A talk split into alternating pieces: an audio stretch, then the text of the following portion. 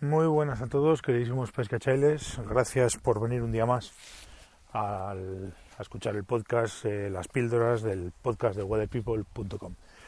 Mm, este año he decidido no sacar la interautonómica en Aragón y he preferido eh, sacármela en Castilla-León.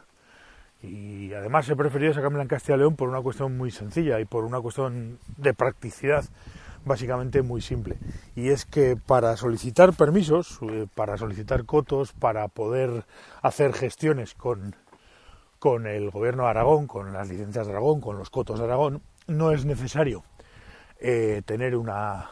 Eh, ni siquiera te miran si tienes la licencia en vigor o no, solamente te piden el DNI a la hora de trabajar y tal, luego ya la licencia es problema tuyo, tú puedes sacar en Aragón un coto sin tener una licencia en vigor, o por lo menos no hay constancia de que te la pidan por ningún lado, y, y bueno, por ese lado, pues, pues bueno, pues sacas la licencia de Aragón y trabajas. Pero si también además pides cotos en Castilla-León, el problema viene que como tienes un número de licencia aragonés y las, y las licencias de, de interautonómicas no están cruzadas, pues lógicamente no tienes un número de licencia de Castilla-León, con lo cual pues tienes que andar trampeando o llamando a Castilla-León para que te asignen un número específico porque tienes una licencia aragonesa, etcétera, etcétera, etcétera.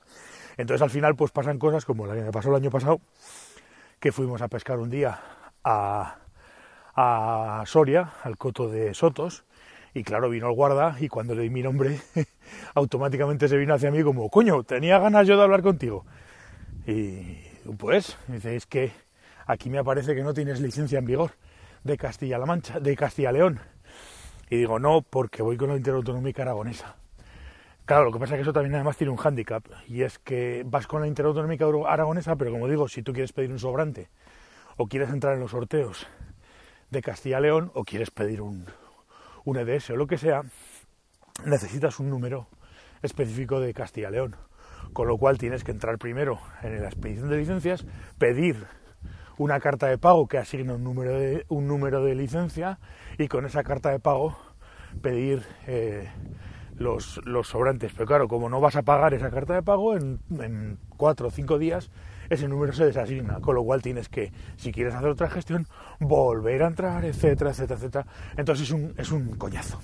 Solución, pues como no tengo problema en pedir la interautonómica en cualquiera de las comunidades, prefiero pedirla en Castilla-León y así me quito el problema de tener que andar haciendo duplicados o no cuando quiero sobrantes de Castilla-León y como en Aragón no tengo ninguna necesidad de que me pidan por ningún lado el número, yo cuando llega el guarda le enseño la interautonómica y él sabe que está pagada, pues a correr, aquí paz y después gloria. Y así me quito de problemas. Me quito de problemas y sobre todo de quebraderos de cabeza, porque es que si no, pues, pues eh, al final el papeleo, no sé qué, no sé cuántos, es todo como muy, como muy, como muy absurdo, pero pues, pues es lo que tiene, es lo que tiene la administración, la gestión de, documentaciones y demás, que muchas veces pues, pues el problema nos crean más problemas de los que en teoría nos solucionan.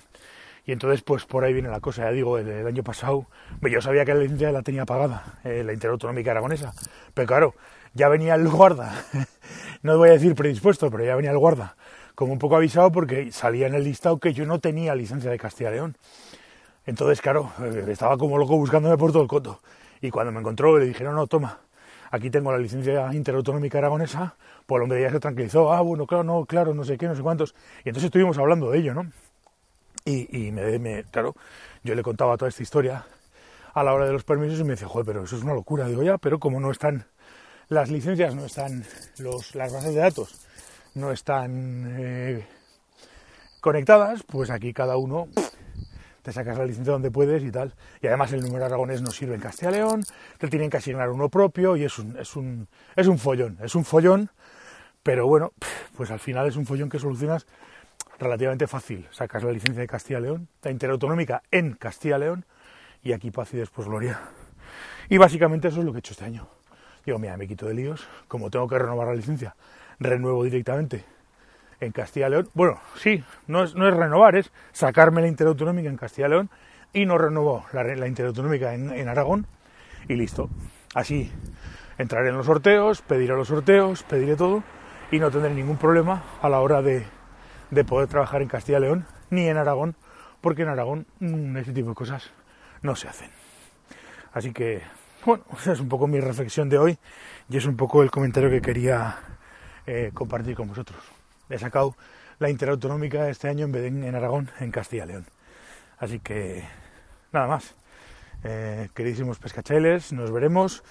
A ver si este fin de semana, mañana, viernes o si no el sábado o el domingo, puedo inaugurar o abrir la temporada de alta montaña que lleva ya un par de días abierta y tengo unas ganas locas de, de subir al Pirineo a pescar, a pescar en alta montaña.